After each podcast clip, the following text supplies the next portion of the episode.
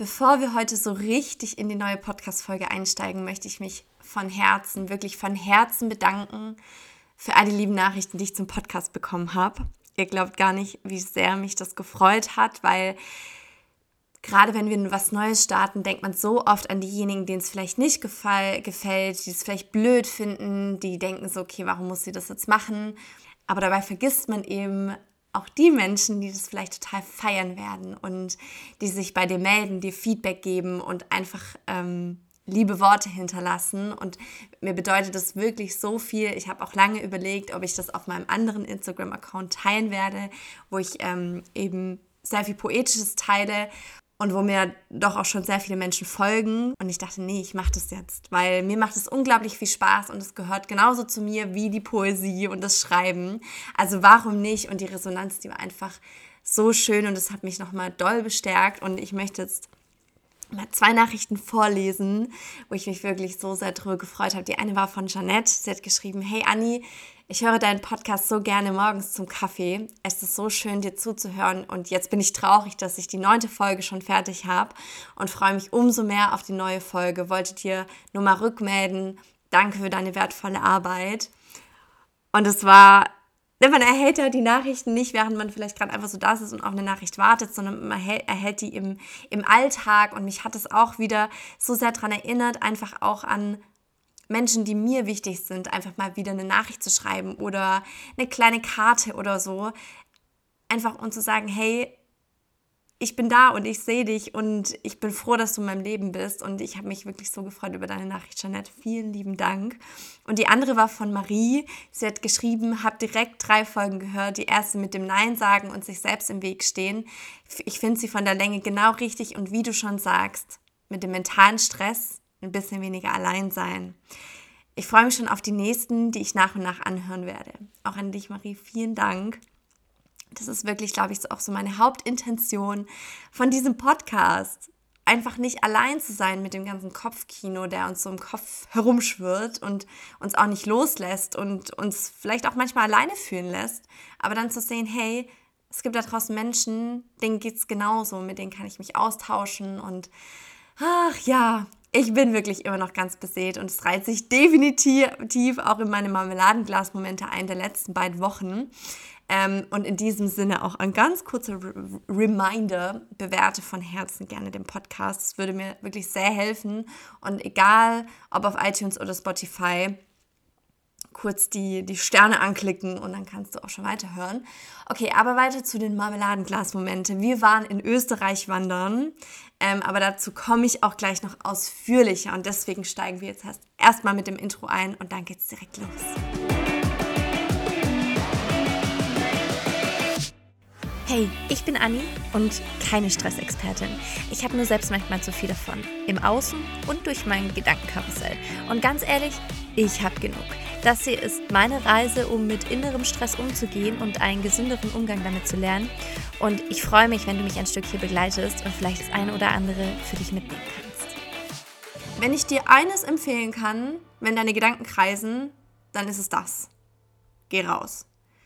Also ich habe wirklich nie besonderen Gefallen daran gefunden, wandern zu gehen. Vielleicht, weil wir auch einfach nicht sehr oft wandern waren. Aber besonders als Kind es ist einfach langweilig. Also ich habe da keinen Gefallen dran gefunden. Wir steigen auf irgendeinen Berg, es ist alles anstrengend, die Füße tun weh, Hunger, Durst, Pipi, kalt. Ähm, aber als Erwachsene ist es dann doch noch mal ein bisschen was anderes und man geht vielleicht auch ein bisschen herausfordernd, herausfordernd, herausforderndere. Als Erwachsene geht man einfach Routen, die einen mehr herausfordern. Und ich kann dir sagen, da ist keine Zeit für die Gedanken und Sorgen und sonst was. Ne? Du gehst, um zu gehen. Das ist wie bei einer Meditation, wo du wirklich versuchst zu sitzen, dich auf deinen Atem zu fokussieren, einfach in dem Moment zu sein. Und Wandern ist wirklich dieses Pendant dazu, einfach in dem Moment zu sein, weil du kannst nicht über 10.000 Dinge nachdenken, während du irgendeinen Berg hochkletterst, wo nur Geröll ist und du wirklich aufpassen musst, wo du hingehst. Du bist da zu 100% da, weil du sonst hinfällst. Und das hat mir nochmal so die Augen geöffnet, weil manchmal fällt es mir so schwer, so aus meinen Gedanken rauszukommen. Und es ist dann wie so eine Abwärtsspirale, ohne dass ich es merke. Aber das Wandern und das Rausgehen und das in der Natur sein und jeden Tag was anderes sehen und erleben, das hat mich enorm rauskatapultiert, wirklich. Und wir sind hinter einem Wasserfall entlang gekommen, durch eine Klamm gewandert, auf einen Berggipfel geklettert und haben wirklich die schönste Aussicht genossen.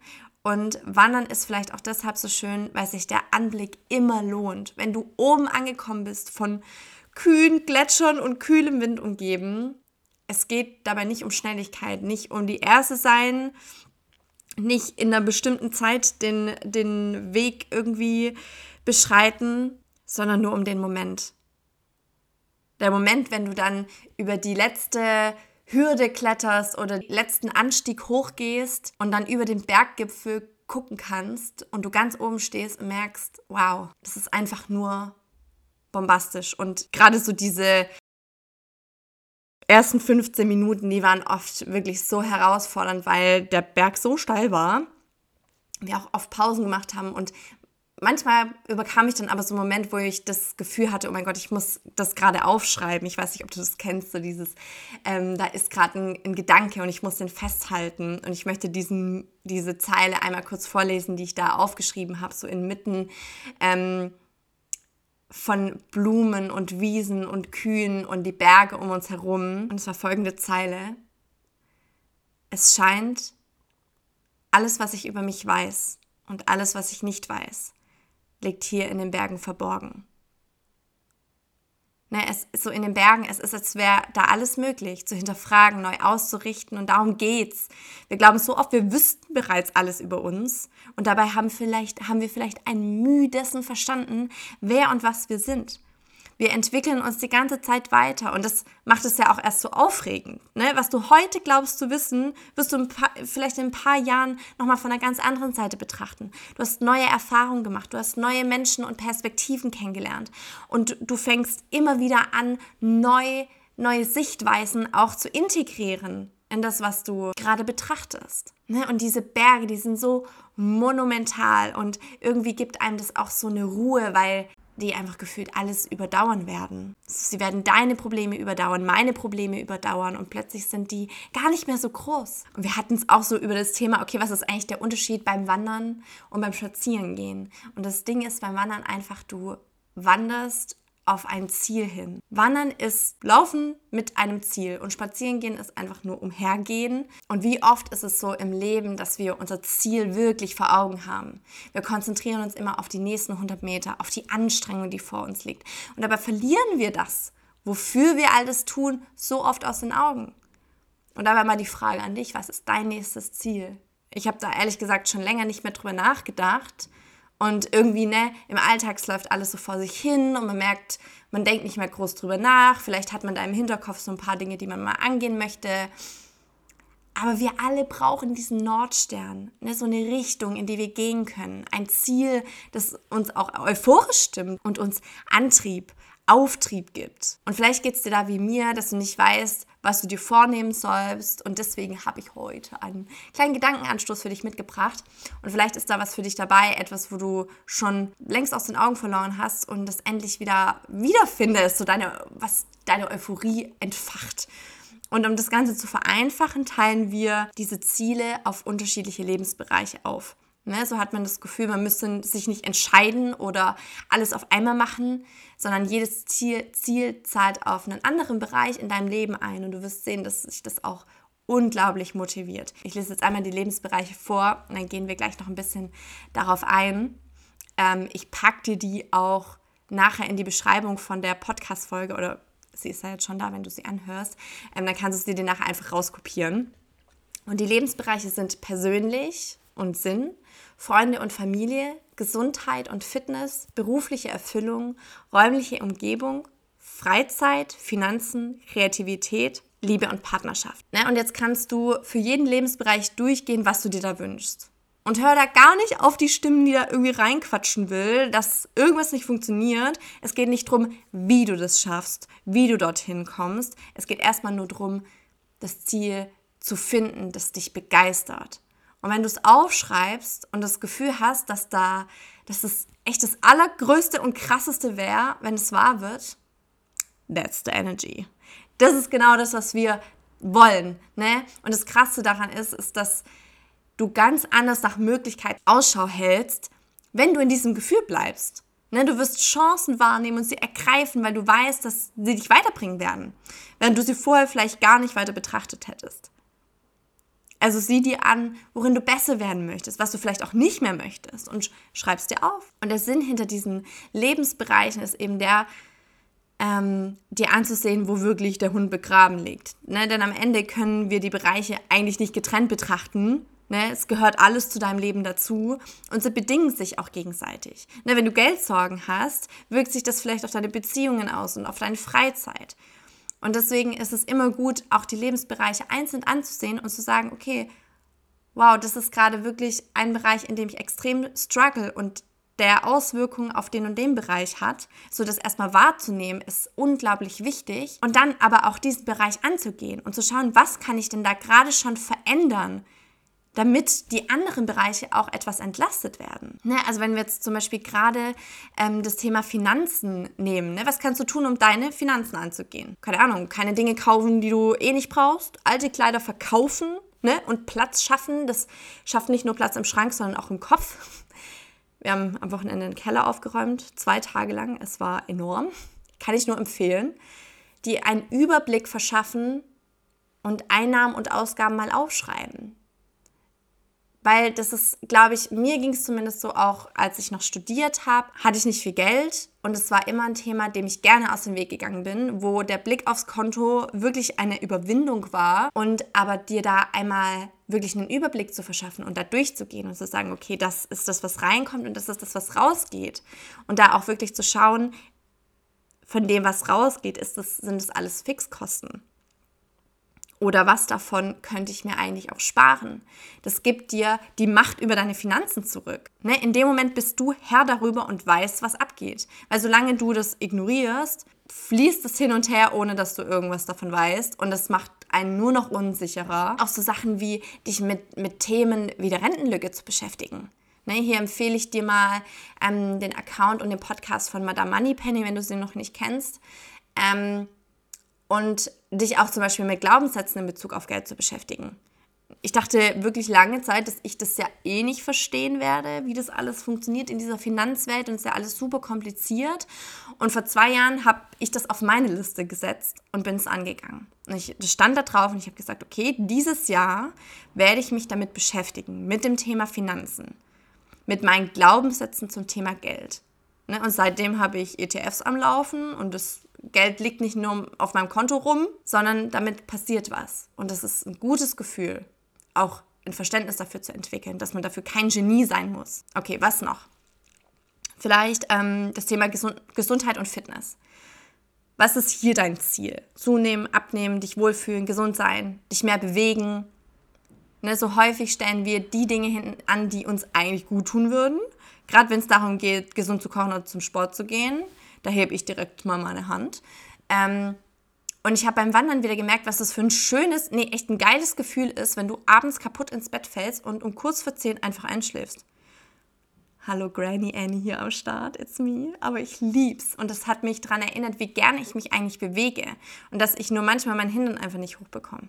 Aber wenn du weißt, wofür du das tust, ist es nochmal ein ganz anderes Thema. Ne, du hast dein Ziel vor Augen, du hast auch ein Gefühl vor Augen, nämlich das, wie du dich fühlen willst, das, wo du hin möchtest. Und an dieser Stelle einmal einen ganz lieben Shoutout an meine Freundin Anina. Ich verlinke dir in den Shownotes mal ihren Account Anina Mali, ähm, weil gerade wenn es darum geht, nicht von Diät zu Diät zu rennen und hier Jojo-Effekt und Keto und Intervallfasten und was weiß ich, was es nicht alles gibt, sondern wirklich hinzuschauen, wie du dein Ziel mit gesunder, veganer Ernährung erreichst, dann ist sie die richtige für dich.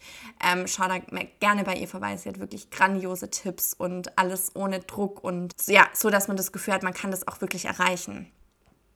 Und kommen wir noch, kommen wir noch zu dem persönlichen Lebensbereich, ne? so dieses, was ist dein persönliches Ziel? Ich habe eine wunderschöne, wirklich wunderschöne Visualisierungsaufgabe gemacht und die hat wirklich so die Dinge beleuchtet, an denen ich arbeiten möchte. Die verlinke ich dir auch super gerne in den Show Notes. Und da geht es eben darum, sich selbst an seinem 80. Geburtstag zu besuchen.